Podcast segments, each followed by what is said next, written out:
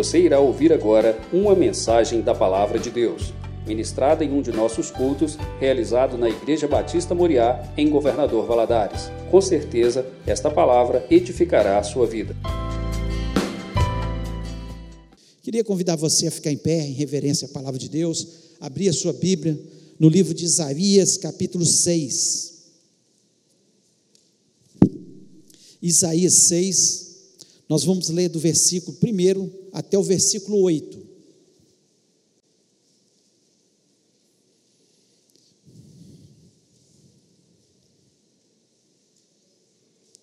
Isaías 6, versículo 1 até o 8. Diz o seguinte: No ano da morte do rei Uzias, eu vi o Senhor assentado sobre um alto e sublime trono e as abas de suas vestes enchiam o templo.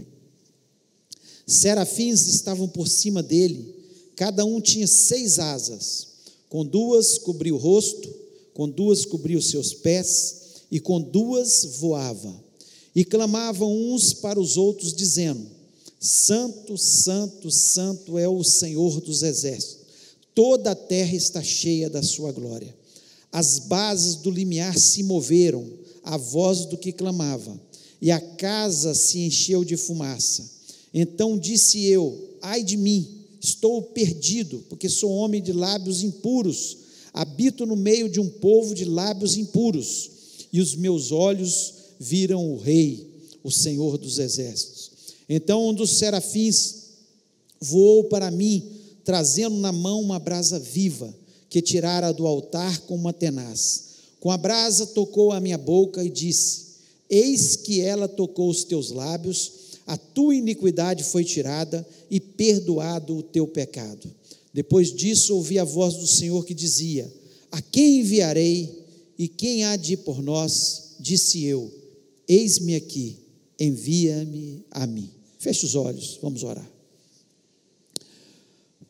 Pai querido, nós louvamos mais uma vez o teu nome e queremos clamar pela tua misericórdia. Queremos lhe pedir, Senhor, que o Senhor venha falar ao nosso coração. Nós pedimos isso, Senhor, de verdade. Nós queremos ouvir a tua voz. Senhor, eu quero ser apenas um canal para transmitir a tua palavra, aquilo que o Senhor colocou no meu coração para que eu transmitisse, Senhor. Mas eu sei que durante eu, que eu estiver ministrando aqui, muitas coisas o Senhor ainda pode colocar Ó Deus, eu me disponho para isso. Tem misericórdia da minha vida, me dá inteligência, me dá sabedoria, mas acima de tudo, que o teu Espírito Santo possa me dar a unção que eu necessito para transmitir a tua palavra. Ó Deus, eu me escondo atrás da cruz de Cristo. Ó Pai, eu lhe peço por cada vida que está aqui nessa noite presente, aqueles que estão ouvindo também através da internet, que o Senhor os abençoe, que o Senhor fale a cada coração. Ó Deus, como é bom quando a gente tem convicção, Deus falou comigo, Deus falou comigo. E nós queremos sim, ó Deus, que o Senhor fale conosco, ó Deus, por misericórdia. Repreendo deste ambiente todo espírito maligno que queira trazer confusão nas mentes, distração. Ó Deus, nós repreendemos e lhe pedimos, ó Pai, que toda mente esteja cativa mente de Cristo neste momento. Te peço isso em nome de Jesus. Amém. Você pode se sentar.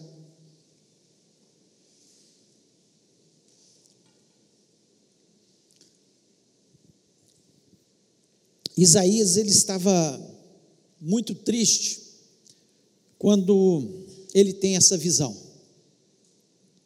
O rei Uzias, que era aparentado dele, tinha morrido, e o rei Uzias foi o rei que mais reinou em Israel. Reinou mais que Davi, que Salomão, que Saul, que reinaram 40 anos. Mas o rei Uzias, ele foi muito bem no seu reinado. No final, ele há um desvio, né? Ele entra no templo, quer fazer coisas que eram do sacerdote fazer, e Deus o pune. E ele tem uma lepra, e ele vai morar isolado numa casa real, mas totalmente isolado da sua família, do seu reino. E quando Isaías tem essa visão, Israel não estava bem. O povo estava totalmente afastado de Deus. Havia injustiça social, o povo já não adorava Deus como deveria adorar, como adorou há, anos atrás, né? Estavam o povo numa situação muito difícil. Isaías tem essa visão no momento de muita tristeza, porque ele via o pecado do povo, ele via o que estava acontecendo, né? Ele estava triste pela morte do rei Uzias, e mas nesse momento ele recebe uma visão muito especial. Ele vê o trono de Deus. Não vê a Deus, mas vê o trono de Deus, vê né, uma visão esplêndida, onde ele observa os serafins ao redor do trono de Deus, dizendo: Santo, Santo, Santo é o Senhor dos Exércitos. Ele fica totalmente assustado com aquela visão, porque ele se sente um homem totalmente pecador, no meio de um povo pecador, e ele fica com receio do que possa acontecer naquele momento. E ele fica muito assustado com a santidade de Deus, com a beleza, com aquilo que os anjos estavam fazendo ali. E o texto nos diz que os anjos, os serafins, eles tinham seis asas. Com duas, eles cobriam o seu rosto, com duas cobriam os seus pés, e com duas eles voavam.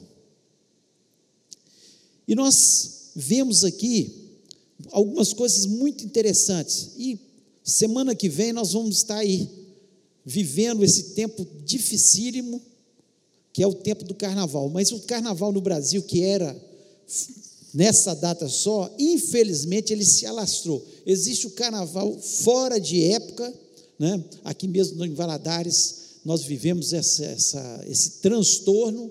Algumas situações é depois do carnaval, eles continuam ainda fazendo essa festa maligna, essa festa diabólica, essa festa que nós não podemos, como cristãos, acostumar com ela, e nós temos que estar falando as verdades em relação a ela.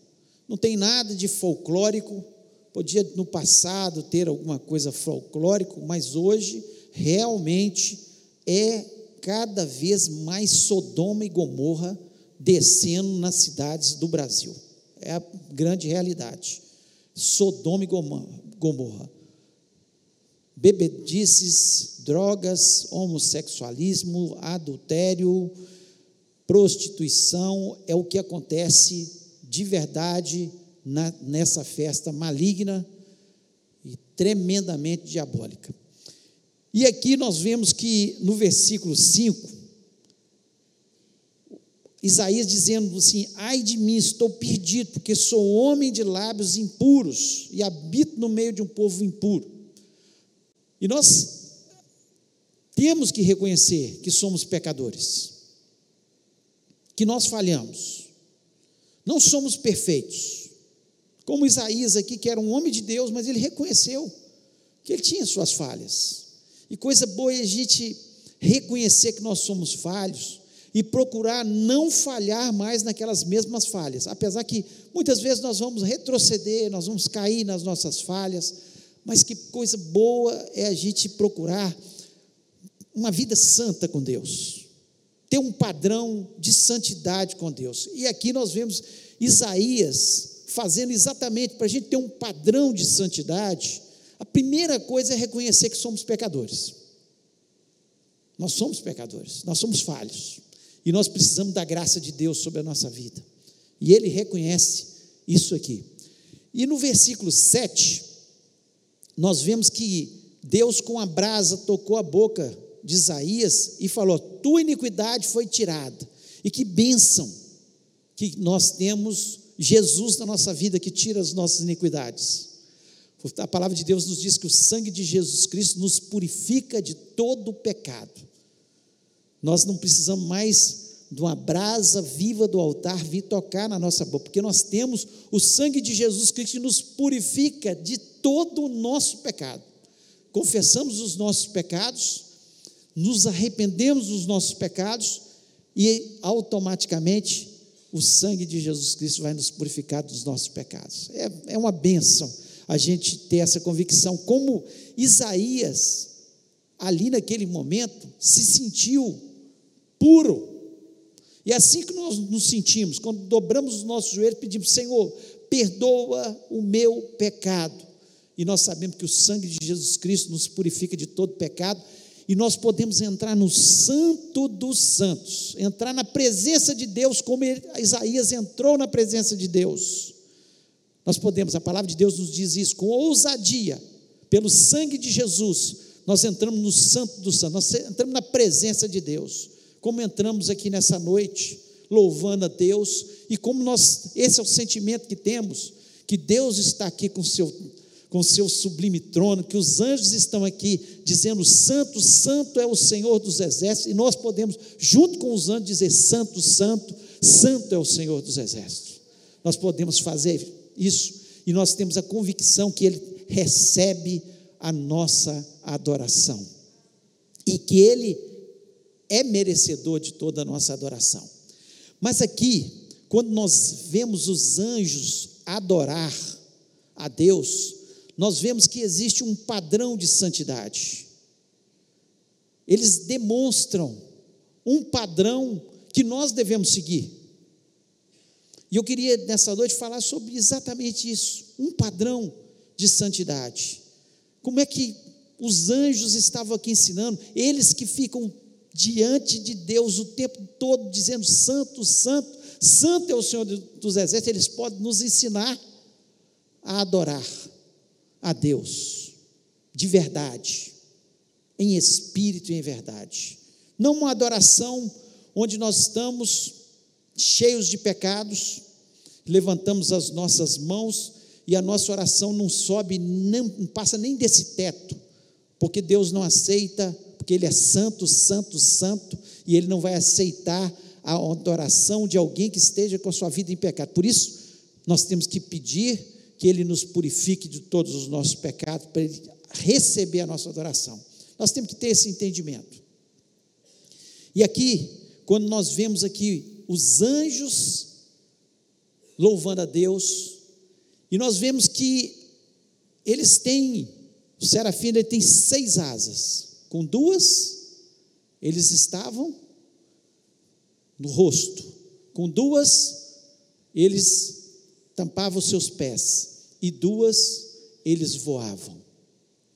Então, eu queria falar sobre isso, esse padrão de santidade dos serafins que podia dizer santo, santo, santo é o Senhor dos exércitos. E é isso que Deus quer da gente. Deus quer separar um povo, um povo diferente, um povo que busca santidade, um povo que se afasta do pecado, um povo que nunca vai se acostumar com festas como o carnaval, com festas mundanas e que tem chegado às vezes até dentro das igrejas, que tem chegado nas, como festa de cristãos. Eles têm celebrado e nós não podemos nos acostumar com isso. Pelo contrário, nós temos que buscar cada dia mais a santidade, porque Jesus Cristo está voltando. E ele vai voltar para buscar uma igreja purificada, pelo sangue de Jesus. Uma igreja que tenha o cuidado de estar com a sua lâmpada acesa, cheia do Espírito Santo. É isso que nós precisamos. E eu queria falar desse padrão de santidade usando as asas dos anjos, aquilo que eles estavam fazendo. E a primeira, com duas asas, eles cobriam o rosto. O que, que significa isso? Com duas asas, eles estavam cobrindo o rosto. Significa reverência diante de Deus. Reverência. Deus ele nunca vai aceitar a nossa adoração de qualquer jeito. Deus não aceita que seja de qualquer jeito. Os anjos não dão exemplo, eles estão ali com, os, com o rosto tampado, mostrando que eles tinham reverência diante de Deus. E nós vemos na palavra de Deus alguns ensinamentos sobre isso. Lá em Êxodo, capítulo 33, versículo 20, diz o seguinte: E disse mais, dizendo para Moisés: não poderás ver a minha face, porquanto homem nenhum verá a minha face e viverá. Disse mais o Senhor: Eis aqui um lugar junto a mim, ali te porás sobre a penha. 22: E acontecerá que quando a minha glória passar, te porei numa fenda da penha e te cobrirei com a minha mão até que tenha passado. 23: E havendo eu tirado a minha mão, me verás pelas costas, mas a minha face não verás. Moisés estava começando a ter uma grande experiência com Deus, e, e poucos homens nessa terra tiveram experiências com Deus, e os milagres acompanharam ele com Moisés, como aconteceu com Moisés. Moisés foi chamado amigo de Deus, a intimidade com Deus era tremenda, ao ponto de ele subir ao monte, passar 40 dias sem comer, sem beber, só na presença de Deus. Era uma intimidade, era um homem consagrado a Deus. E aqui nós vemos, mesmo assim, que Deus exige dele reverência, ele não aceita que Moisés veja o seu rosto. Porque o homem que vê tiver visto o rosto de Deus, ele morreria. Então ele mostra aqui que nós temos que ter grande respeito por Deus, porque reverência é respeito. É sentir que eu sou tão insignificante diante de um Deus tão grande, tão maravilhoso, tão poderoso, tão excelente. Um Deus como o nosso Deus. E muitas vezes, o que está acontecendo é a falta total de reverência do povo de Deus. Não há respeito por Deus. E quando nós vemos a palavra de Deus, lá em Eclesiastes 5, versículo 1, diz o seguinte: Guarda o teu pé quando entrares na casa de Deus, inclina-te mais a ouvir do que a oferecer sacrifício de tolos, pois não sabem que fazem mal. Guarda o teu pé quando entrares na casa do Senhor. Coisa terrível é gente na igreja, na hora do louvor, na hora da palavra, andando para lá e para cá. Mostra, a não ser que a pessoa está com uma grande necessidade, está com um problema de saúde, aconteceu alguma urgência. Agora, entre e sai, entre e sai, inquieto dentro da igreja, é falta de reverência. Aqui é a casa de Deus, Deus está neste lugar. Os anjos tampavam o seu, o seu rosto para mostrar reverência diante do trono de Deus. E aqui, Salomão nos exorta sobre isso. Guarda o teu pé.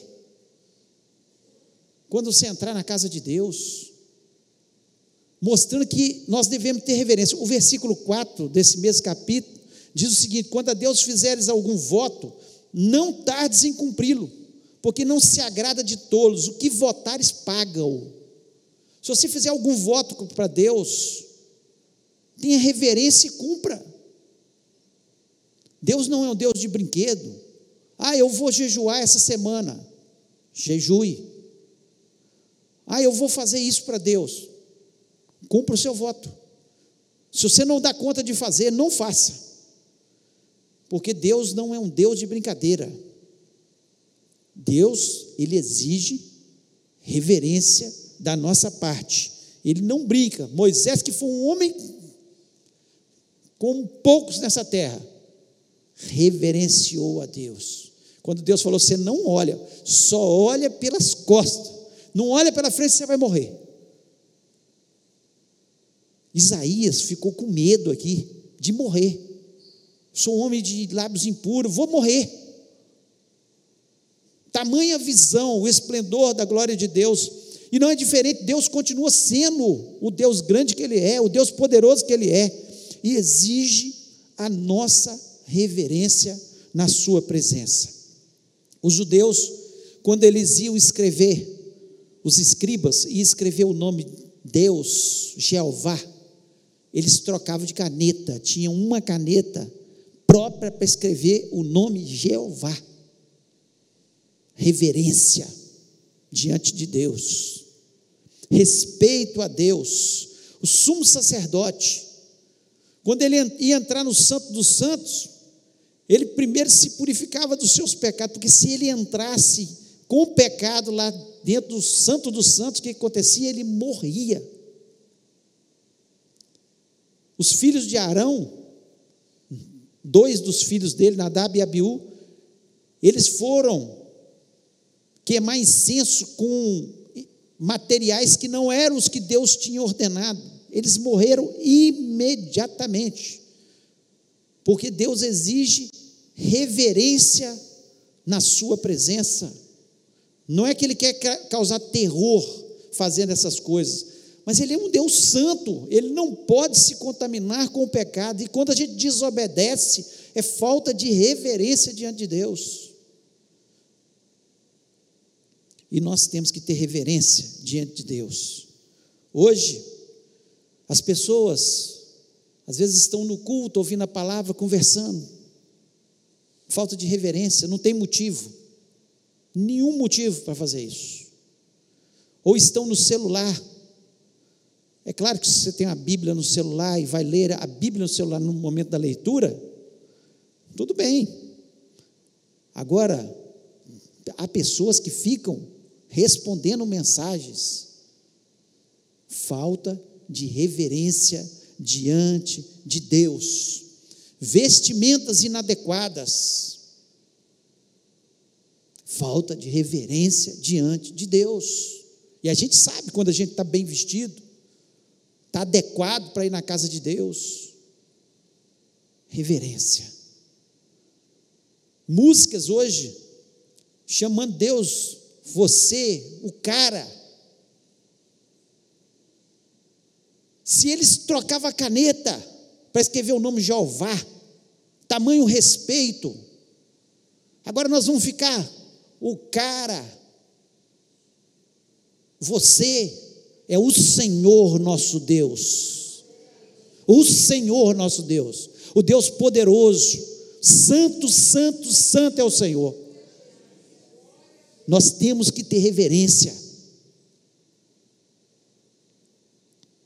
As pessoas estão brigando. Vão para as festas. Cantores dizendo serem evangélicos, com bebidas, músicas satânicas, falta de reverência. Eles estão achando que estão brincando com Deus. Deus não se brinca, Deus não se zomba. Deus quer reverência. Então nós temos que entender que o padrão de santidade passa pela reverência. Se Deus na sua palavra fala com, com a gente, honra teu pai e tua mãe para que vivas muito sobre a terra, tenha vida longa sobre a terra. Pai e mãe, com Deus, nós temos que honrar muito mais. Se ele coloca como padrão para que haja respeito, reverência para com os pais,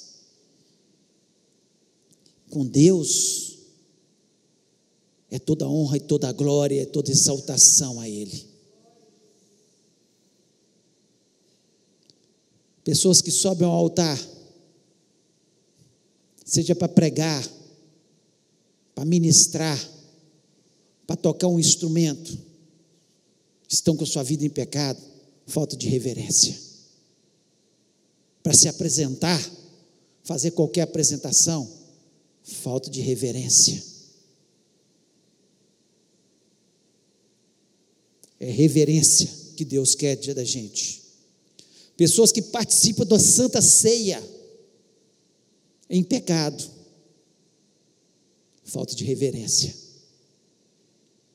O apóstolo Paulo chega a dizer: porque por isso existem muitos que estão doentes e alguns que até morreram, porque participaram indignamente da Santa Ceia. Porque quando nós estamos participando da Santa Ceia, nós estamos participando do ato mais sublime que aconteceu na face da terra, que foi a morte do nosso Senhor Jesus Cristo que deu o seu corpo e o seu sangue pela minha vida e pela sua vida.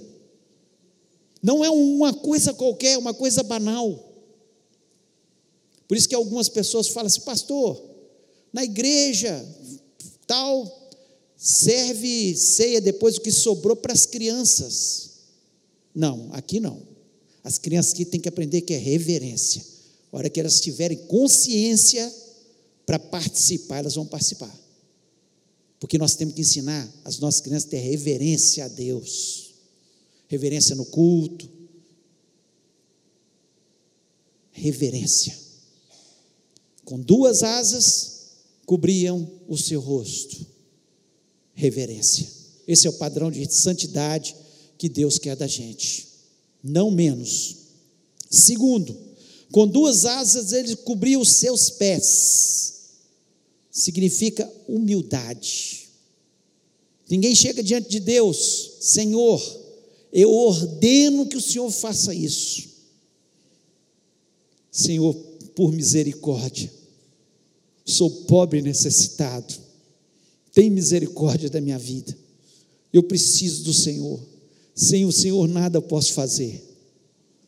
Os anjos, eles cobriam os seus pés, lá em Êxodo capítulo 3, versículo 3, até o versículo 5 diz o seguinte: E Moisés disse: Agora me virarei para lá e verei essa grande visão porque a sarça se não queima.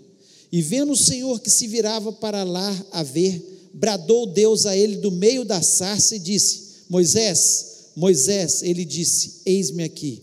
E disse: Não te chegues para cá, tire os teus sapatos dos teus pés, porque o lugar em que tu estás é terra santa. É uma forma de demonstração de humildade quando tirava o sapato dos pés. E Deus fala com ele: Olha, você só pode chegar na minha presença, Moisés.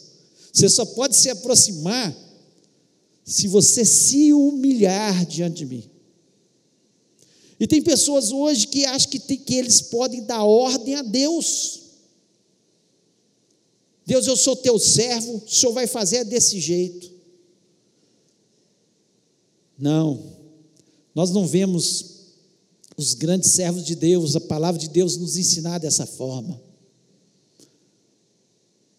Não é assim que a palavra de Deus nos ensina.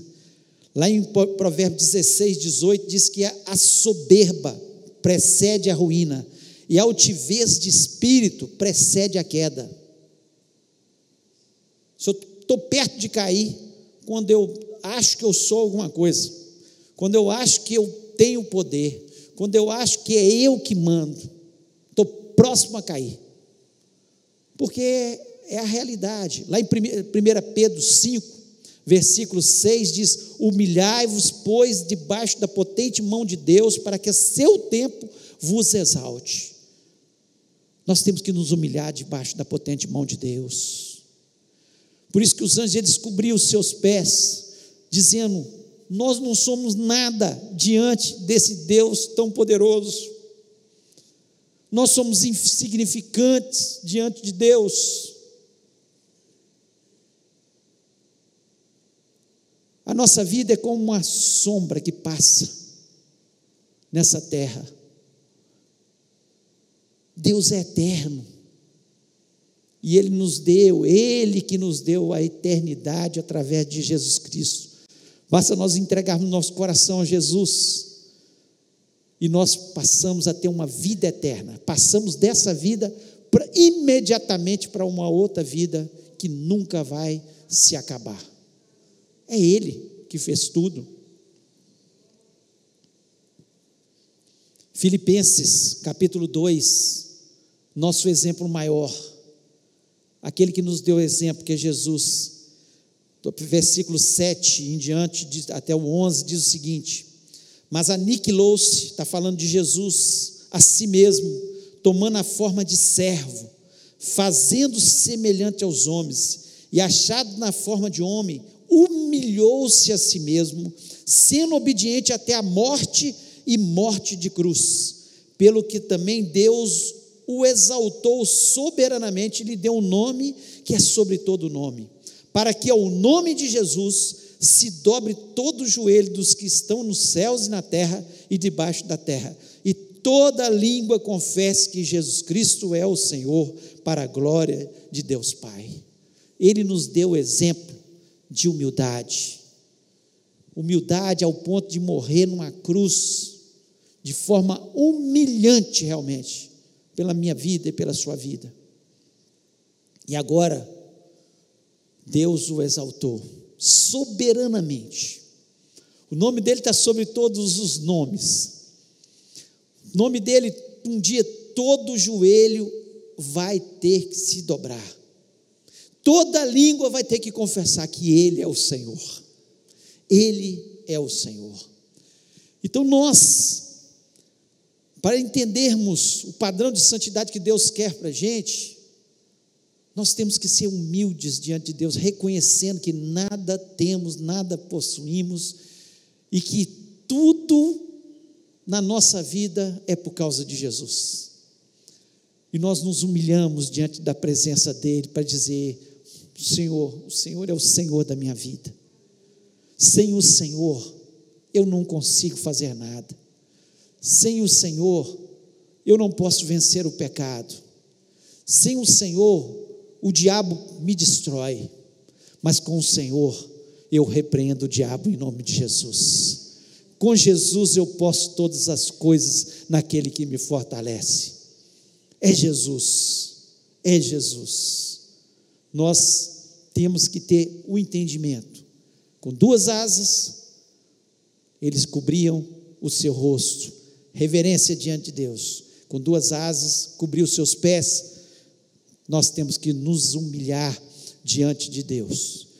E com duas asas, terceiro, eles voavam.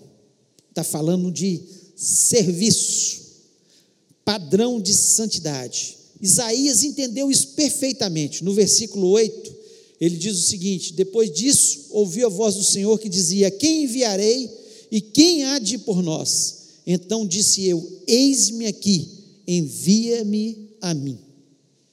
Isaías não só viu o trono de Deus, não só seu pecado foi perdoado, não só reverenciou a Deus, reconhecendo que ele era tão insignificante, não só se humilhou diante de Deus, falando que ele era impuro, que ele precisava, o que o povo também era impuro, que o povo precisava, não só fez isso, mas Isaías falou: Olha, eu quero trabalhar para o Senhor.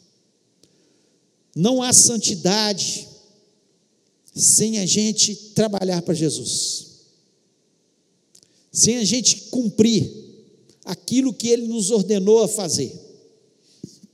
E quando nós vamos lá para Marcos capítulo 16, do versículo 15 até o versículo 18, eu queria ler. Ele disse o seguinte: E disse-lhes: Ide por todo o mundo, pregai o evangelho a toda criatura. Nós temos pregado o Evangelho?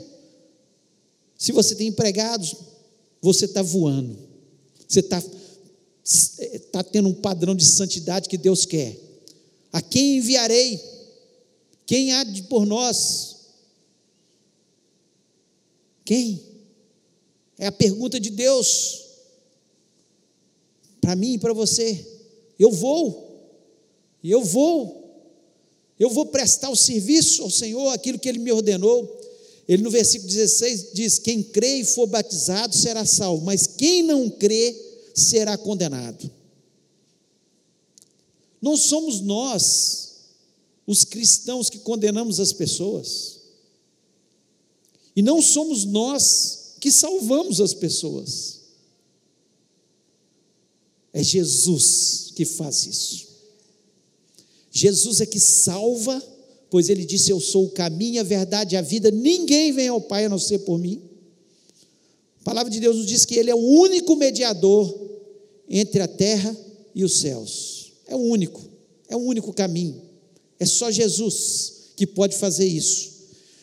Mas ele mesmo diz: quem crê e for batizado, porque quem crê faz profissão de fé e testemunha que ele creu através do seu batismo.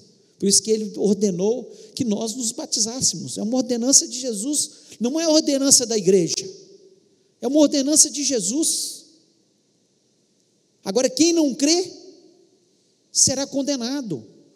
A nossa obrigação não é fazer juízo das pessoas. Esse vai para o céu, esse vai para o inferno. Ele pode estar lá no carnaval. Mas se Jesus atingir o coração dele, ele vai ser salvo em nome de Jesus. E nós temos que orar para que isso aconteça, para que o Brasil seja transformado pelo poder de Deus, para que as pessoas se convertam. Nós temos que orar pelos nossos familiares para que eles se convertam. Nós temos que porque não é a igreja, não somos nós que salvamos ninguém, é Jesus. A nossa obrigação é ir por todo mundo pregando esse evangelho. Falar, ó, Jesus salva. Você está nessa situação, mas Jesus pode transformar seu coração. Jesus ele pode trazer paz para você. Ele pode preencher esse vazio que está na sua alma. É essa a nossa função, semear a semente do evangelho da paz. Isso, apenas. E essa é o nosso trabalho. Esse é o nosso trabalho.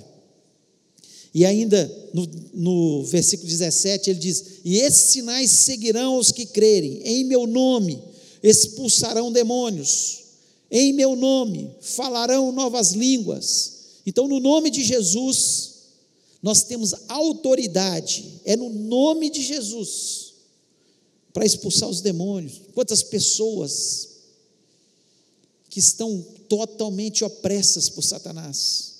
Satanás está destruindo os seus lares. Satanás está destruindo as suas vidas. As pessoas estão se envolvendo com o ocultismo, estão se envolvendo com coisas perversas aí e não se atentam. Não se atentam. Mas a nossa obrigação é expulsar é expulsar aqui é, da vida dessas pessoas essas situações. Versículo 18: Eles pegarão nas serpentes, e se beberem alguma coisa mortíferas, não lhe fará dano algum, e imporão as mãos sobre os enfermos e os curarão. Qual que é a nossa obrigação? É pregar o Evangelho, expulsar os demônios,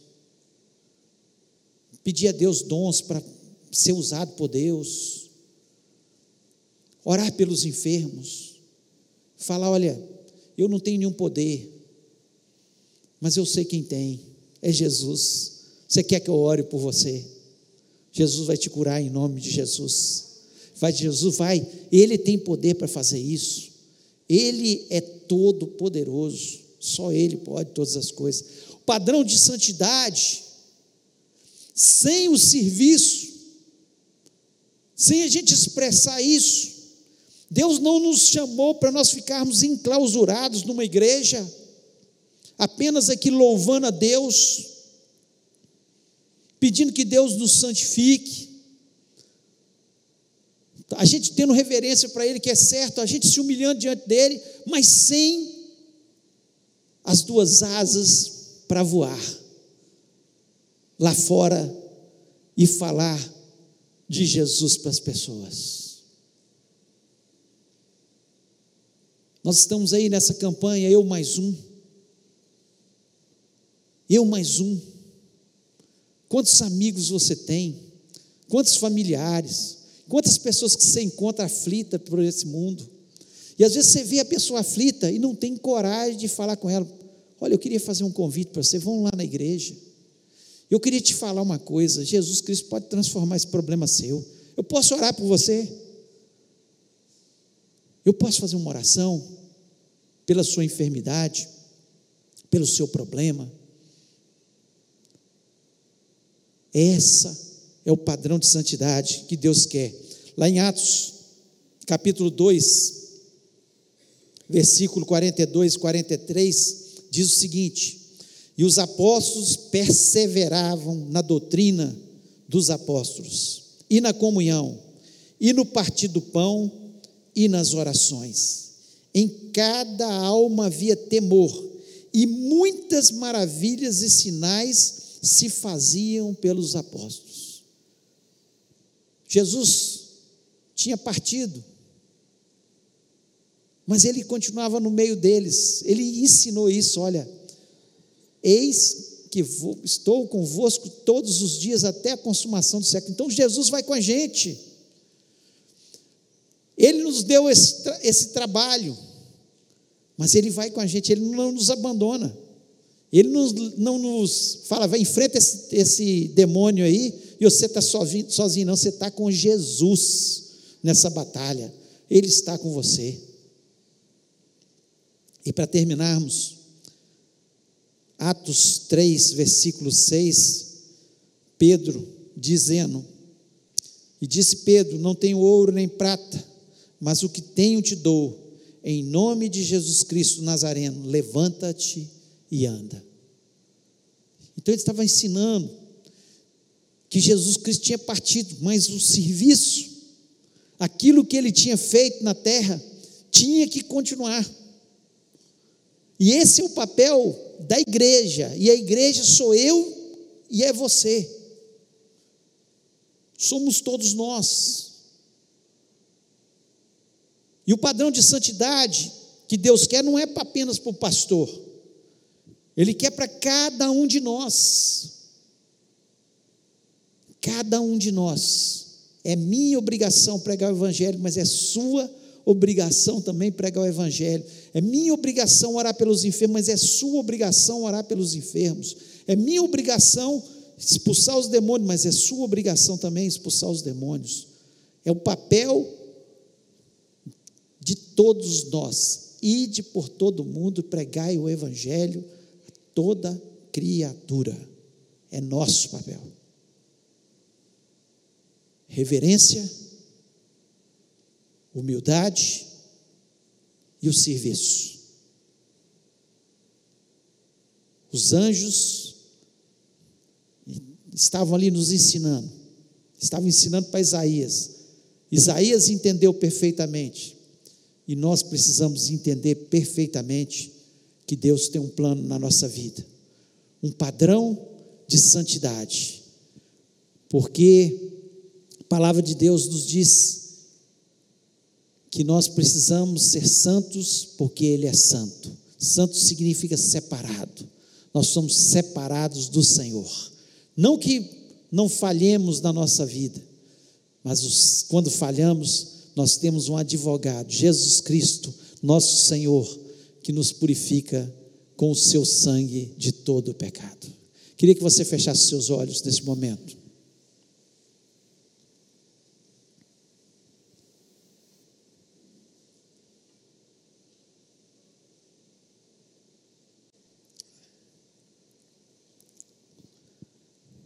Queria que você parasse para pensar. Eu acho que toda mensagem, eu tenho certeza disso, toda mensagem é para a gente pensar. Eu sei que você é uma pessoa inteligente. Enquanto eu estava ministrando aqui, o Espírito Santo certamente está ministrando no seu coração. E nós precisamos para agradar a Deus, para cumprir o nosso papel, ter um padrão de santidade. Talvez Deus falou em relação à reverência. Talvez Deus falou em relação à humildade. Ou talvez Deus falou no seu coração pelo serviço. Talvez você não está cumprindo aquilo que Deus mandou. E às vezes a gente gosta de olhar para o outro. A igreja não está fazendo isso. O pastor não está fazendo isso. O irmão tal não está fazendo isso. E Deus fala é com a gente. Deus falou comigo. E Deus está falando é com você. A palavra de Deus, quando o apóstolo Paulo estava falando da ceia do Senhor, e para participar da ceia tem que ter um padrão de santidade. E ele diz o seguinte: examine-se o homem a si mesmo. Às vezes a gente fala, nossa, Deus, minha mulher tinha que estar aqui para ouvir isso, ou meu marido, meu amigo tinha que estar. Não. Deus, Ele fala com a gente. E eu queria orar com aqueles que entenderam essa mensagem e tem alguma coisa que precisa melhorar. Precisa de melhora. Não está tendo um padrão de santidade. Nós estamos nos envolvendo com aquilo que não temos que envolver, com festas que não deveríamos participar, com situações que não são as situações que Deus está agradando, Deus está fora delas.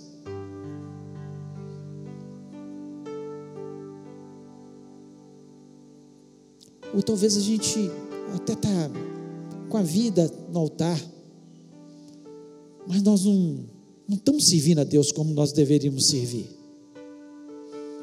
Deus tem te dado dons, talentos. Quantas pessoas você ganhou para Jesus ano passado? Quantas pessoas você está tendo coragem de falar de Jesus? De falar, olha, você precisa de Jesus. Creio que cada um de nós precisa melhorar. Mas eu queria que orar junto com você. Você que entendeu, olha, eu preciso melhorar. Eu preciso de um padrão de santidade.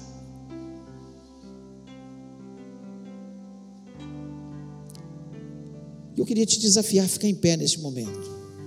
Se Deus falou o seu coração, fique em pé. Nós vamos orar juntos.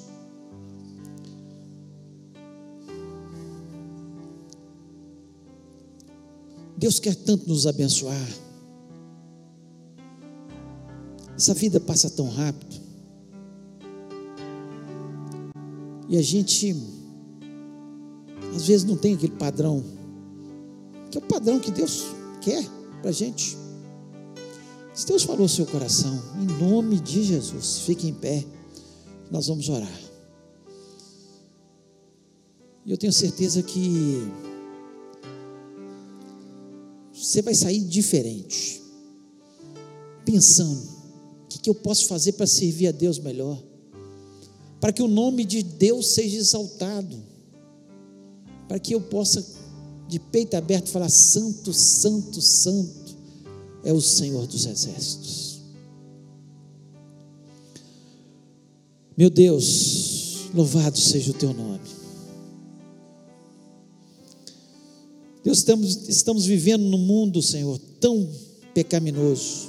Basta olhar os jornais, basta ver as situações, basta ver a vida ao nosso redor. Um mundo sem amor, um mundo que vive em pecado, um mundo que se gloria do pecado. E nós, Senhor, muitas vezes escondemos que somos cristãos nos envergonhamos de falar do Senhor. Deus, em nome de Jesus, que haja um padrão novo de santidade. Os serafins nos ensinam, ó Pai, reverência, humildade, serviço. E nós queremos, Senhor, ter esse padrão na nossa vida. Nós queremos expressar o teu amor às pessoas que estão perdidas. Em nome de Jesus, o Senhor trabalhe em cada um dos nossos corações. Eu coloco o meu coração aqui à tua disposição, Senhor. Eu quero viver uma vida melhor com o Senhor mais reverência, mais humildade, mais trabalho durante esse ano. Quero fazer a tua vontade e que seja assim na vida dos meus irmãos que foram desafiados neste momento e estão dizendo para o Senhor que eles querem uma transformação. Eu não sei em que área é, ó Pai, mas que o Senhor possa fazer isso em nome de Jesus. Nós queremos ser totalmente dependentes do Senhor. E queremos fazer a obra que o Senhor nos está dizendo a fazer. Abençoa, Senhor. Que esses corações saiam deste lugar felizes, determinados. Que não seja voto de tolos, mas que seja um voto ao Senhor, nosso Deus Todo-Poderoso, para fazer a tua vontade. Abençoa-os, ó Pai, em nome de Jesus. Amém.